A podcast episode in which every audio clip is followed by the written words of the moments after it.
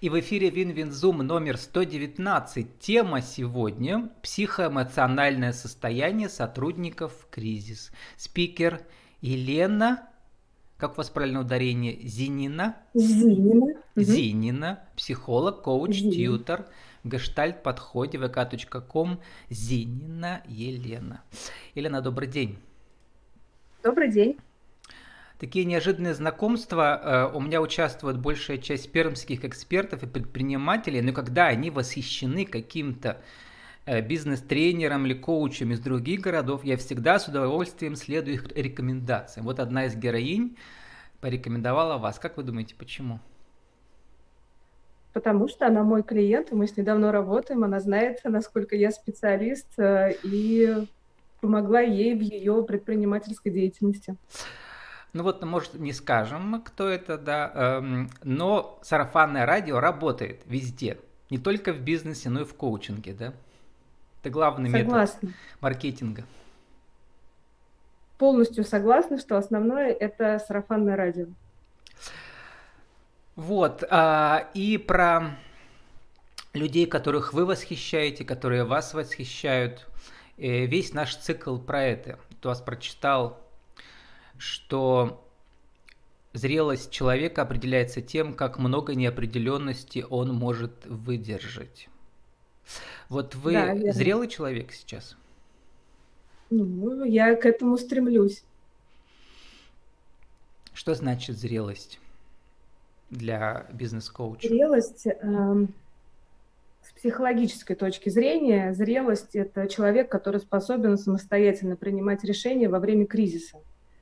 То есть он способен справляться с неопределенностью, он способен выдерживать это, может э, эмоционально справляться со своим страхом, э, именно с неопределенностью, и принимать взвешенные рациональные решения. То есть зрелый человек – это тот, э, которому не говорят сверху, что нужно делать, не рассказывают, куда нужно бежать. То есть человек опирается на себя и принимает решения исключительно из собственных внутренних побуждений, справившись со своими эмоциями.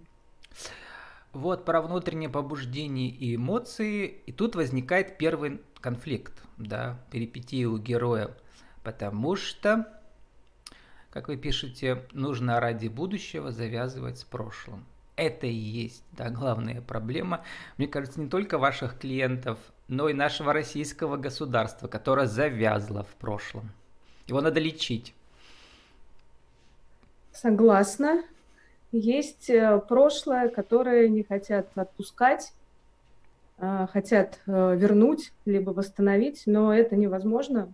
Поэтому нужно, а, я всегда говорю так, нужно из прошлого взять самое ценное, самое э, значимое, все, что хорошо получалось, и опираться на это и двигаться вперед, обретая что-то новое. И тогда мы с прошлым завязываем, э, все там плохое оставляем, все, что ошибки, все, что не получалось, и в будущее двигаемся, исправляя уже ошибки ну, в настоящем. Поэтому получается, что мы завершаем прошлое и э, двигаемся в будущее. Вот мои многие герои, которые молодые предприниматели учились в лайк-центрах, такая знаменитая франшиза, да, там главное, что они получают, они учатся копировать удачный опыт да, угу. они, они там обмениваются опытом, да, на своих вот этих э, мастер-классах. Э, э, что у вас? Как, э, как, например, вы рассказываете вашим клиентам, если опыт сработал до кризиса, сработает ли он сейчас? Вот в чем проблема. То, что работало до кризиса, сейчас работать не будет э, в полном том объеме, котором работала там и тогда. Потому что э, среда меняется, условия меняются, э, у людей стресс и, конечно, поведение меняется. Это однозначно. Но, повторюсь, да, как бы вытекая и из прошлого, из предыдущей нашей фразы, что э, опыт, который был удачный, его точно следует брать и копировать и транслировать, но при этом добавлять что-то новое, учитывать сегодняшние реалии. Поэтому э, копировать это хорошо, но не целиком, как вот ксерокопию делать да, там удачного опыта, а добавлять и внедрять что-то свое, опираясь на э, какие-то свои интересы, на свой опыт туда добавлять, на сферу деятельности. То есть учитывать еще не только опыт э, тех предпринимателей, которые был удачный, но и добавлять часть себя. И тогда мы получаем, что мы не просто копируем, то есть у нас не ксерокопия бизнеса, не ксерокопия удачного какого-то проекта, а мы выращиваем свое дело. Вообще гештальт-терапия ведь тоже про это, да, в переводе образ. То есть человек сам формирует свою личность, исходя из того, что было, из того, что есть, из того, что он хочет, чтобы э, это было. Как вы понимаете вот трансполяцию вашего э, гештальт-подхода в, в бизнес-коучинг? Потому что у меня много раз э, гештальт-терапия встречается, там некоторые больше используют, некоторые меньше, вот, но у всех по-разному. У вас вот уникальное сочетание, не просто гештальт-терапия, а еще нейрографика, например. Э, да, я использую нейрографику. Для меня это скорее знаете, как вот гештальт-терапия и гештальт-подход – это все-таки больше диалоговая история. Э, через, через разговор идет и коучинг, и консультация, и терапия. А нейрографика здесь внедряется такой элемент, как нарисовать. И когда э, клиент, да, он рисует, то если в диалоговой терапии можно сказать, вы меня там неправильно поняли, что-то там неправильно услышали, то, используя нейрографику, уже не сделаешь вид, что линии нету. То есть линию, если нарисовали, то уже, знаете, нарисовали. И в этом есть большое преимущество нейрографики. И в коучинге тоже я ее использую. Если говорить про применение гештальт-терапии и нейрографики в коучинге, там, предпринимательстве, консультировании, то как я это применяю? Здесь я больше гештальт использую как целостную систему. То есть это набор э, всех необходимых элементов в бизнесе и связи между ними. И гештальт-терапия, она отвечает как раз за контакт э, внутри э, этой системы и за наличие всех элементов. Если что-то не хватает, то это нужно добавить. Мы добавляем. Прорисовывая через нейрографику, например, тему, ну, мы еще и наглядно видим, каких элементов, например, не хватает. И таким образом э, происходит сочетание такое, знаете, очень ну, эффективно и достаточно быстро. Я сам учился на э, филологическом факультете, правда, не доучился, ушел, потом уехал в Германию, на телевидение ушел работать. Но, значит, мой был первый немецкий язык, и поэтому и про гештальт слово я знаю. Да, для меня, в первую очередь, немецкое слово, просто слово да, а не метод. Просто, да.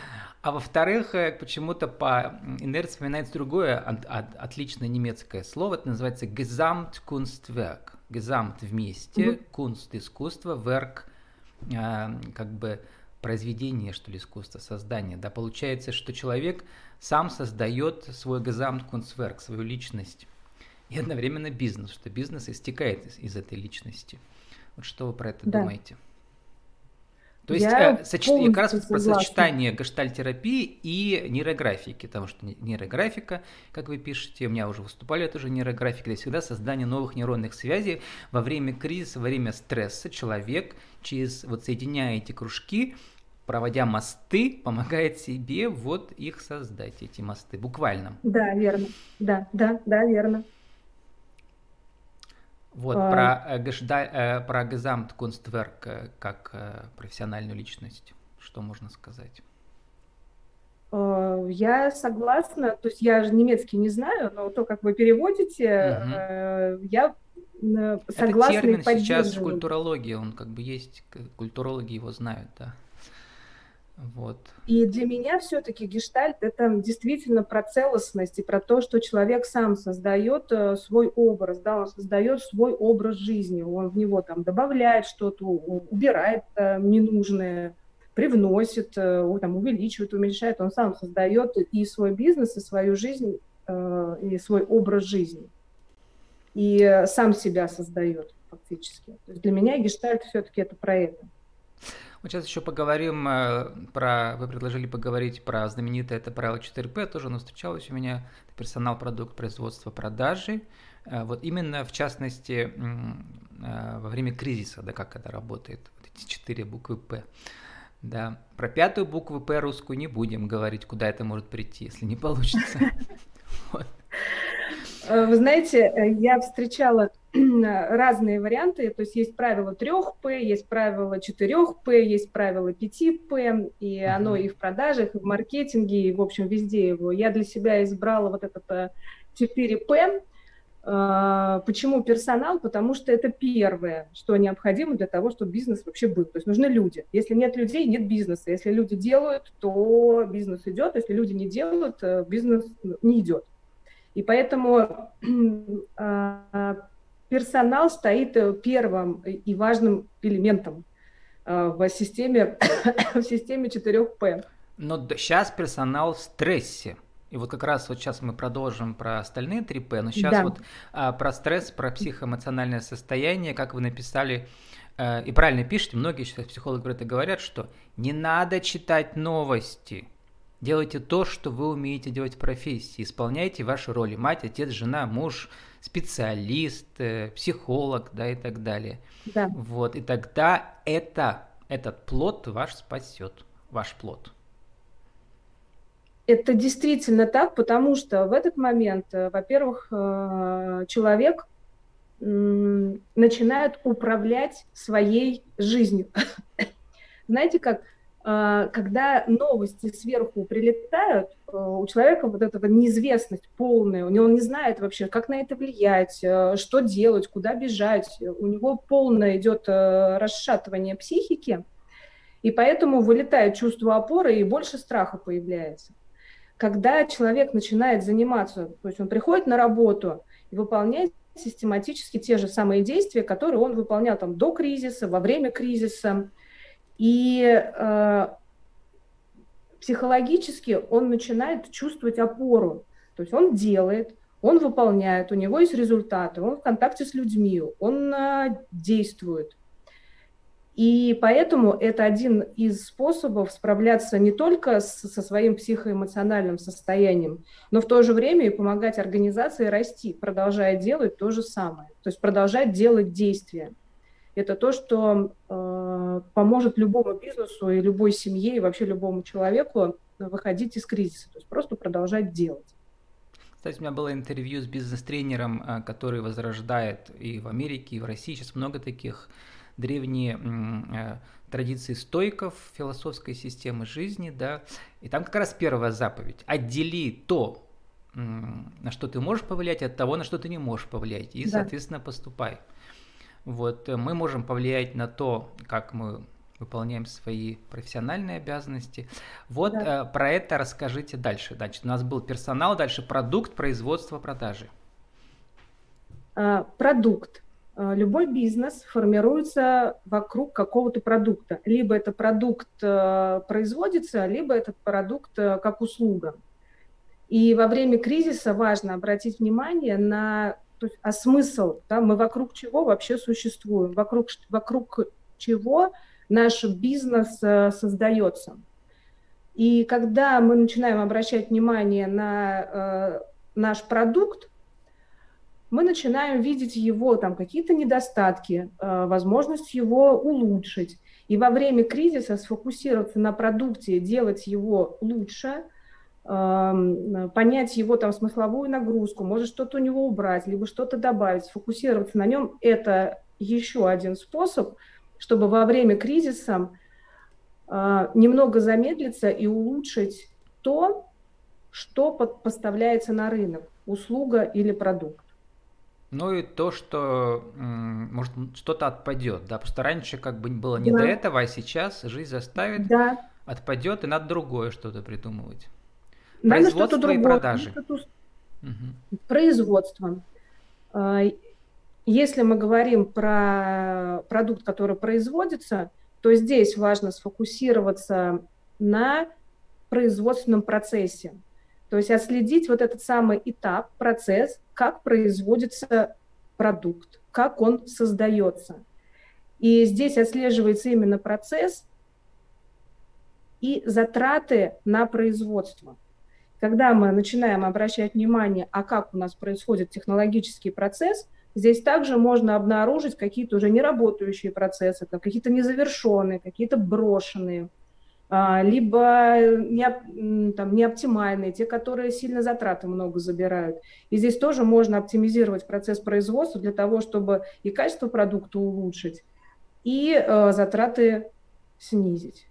То есть это такой четвертый фокус внимания, куда нужно смотреть во время кризиса. Ну и э, про продажу. Про продажу у меня вообще очень много эфиров, и у каждого соответственно, свои какие-то лайфхаки, но сейчас в соцсетях э, и вы работаете, оказываете услуги в соцсетях, соответственно, приходится продавать свою экспертизу тоже, да. Вот, в первую очередь в соцсетях работает сарафан на радио, как мы уже сказали, а на втором месте это всегда платный а, платная реклама контекстная, да? да, или в поисковиках, или это таргет э, ВКонтакте в том же сейчас. Вот, э, какие продажи вы имеете в виду?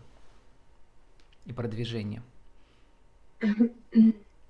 Когда я говорю про продажи, я, конечно, смотрю на все возможные каналы сбыта. Обычно бизнесы какие-то находят один-два канала сбыта, ну, например, там социальные сети и сарафанное радио. Но в кризис, Больше понимаете, у людей меняется психология, они там, не знаю, там им, им замереть или бежать, покупать или не покупать. Люди, как бы у них привычки до покупок меняются. Вот мне рассказывала хозяйка магазина одежды. Раньше приходили женщины в маленьком городе э, за компанию посмотреть просто, да, погулять и что-то раскупят. Да. А сейчас просто так не приходят. Они внимательно изучают онлайн, только потом приходят. То есть посещений меньше в магазине, а покупок, количество да. осталось примерно то же самое. То есть просто люди меньше интуитивно, экспрессивно, что ли, да, к этому подходят. Меньше эмоциональных покупок угу. по пути, э, там, ведь что такое пойти по пути посмотреть? Это фактически убить время, ну или угу. там куда-то потратить время, там за компанию, да, то сейчас время становится дефицитным, выгоднее сократить время, посмотреть в интернете а, вещь, а потом пойти ее приобрести. Здесь э, вполне логично учитываем время. Все-таки, когда э, я говорю про продажи, э, то, что я подразумеваю, если мы говорим про психоэмоциональное состояние сотрудников, и начиная от этой темы, uh-huh. то и продажи у меня тоже в эту сторону направлены. Как правило, первое, что я делаю, когда консультирую э, бизнес или организации, я смотрю на то, как менеджеры по продажам контактируют со своими покупателями. Они вообще с ними контактируют, они вообще с ними разговаривают, они их потребности ну Да, потому выясняют. что вы ведь бизнес-психолог, то есть это вот да. надо да. смотреть на людей. Надо смотреть на людей. И если э, менеджеры по продажам, либо сотрудники, те, кто продают, они контактируют со своими покупателями, то, как правило, продажи э, легко увеличить. Когда мы спрашиваем клиента ртом, да, мы спрашиваем ртом, какая у вас сейчас есть потребность, а что у вас сейчас, какие трудности, а какой продукт вам еще нужен, а какой товар есть. Как правило, когда установлен контакт со своими клиентами, то э, клиенты охотно рассказывают и помогают решить их проблему. И таким образом у организации, у бизнеса есть возможность какой-то найти новый продукт, да, что какие-то новые возможности предложить, акции предложить только за счет того, что увеличивается контакт э, менеджеров по продажам с их клиентами. Вот мы должны уже заканчивать, но такая очень большая тема, у вас много по ней клиентов, да, приходит, и вообще, мне кажется, это ваш клиент и наше само российское государство, опять же, да, вы пишете, люди находятся Согласна. в плену своих непрожитых чувств. Из чувства страха они не могут выразить агрессию, а чем дольше носят в себе, тем больше в них боли. Ну вот... Это э, э, само пространство у нас заряжено агрессией в России. Что с этим делать, никто не знает последние сто лет? Знаете, психология в России появилась э, не случайно, и психологи работают на разгрузку психоэмоционального состояния. То есть есть вот эта психотерапия, она помогает э, сбрасывать, избавляться от э, вот этих непрожитых чувств из прошлого. В том числе и нейрографика, в том числе и телесная терапия. В общем-то, вся психология, она направлена, вся психотерапия направлена на то, чтобы прожить те чувства, которые накопились, и вернуться в реальность, да, то есть начать жить э, из сегодняшнего дня. Поэтому, ну, как вот психологи наши справятся, так мы и э, будем э, дальше расти наша страна. Ну вот прекрасно вы сформулировали уже нашу рубрику «Правила жизни и бизнеса». И теперь нам осталось, э, заканчивая наше интервью, еще одна цитата из вас. «К счастью не тяну, но дорогу знаю». Да как же найти дорогу к счастью, Елена? А, я вам отвечу цитатой.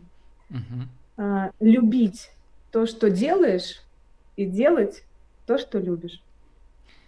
Отлично.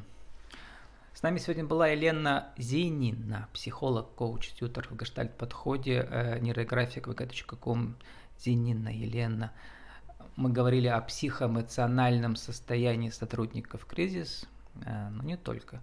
Елена, спасибо, удачи вам. Благодарю, до свидания. Record.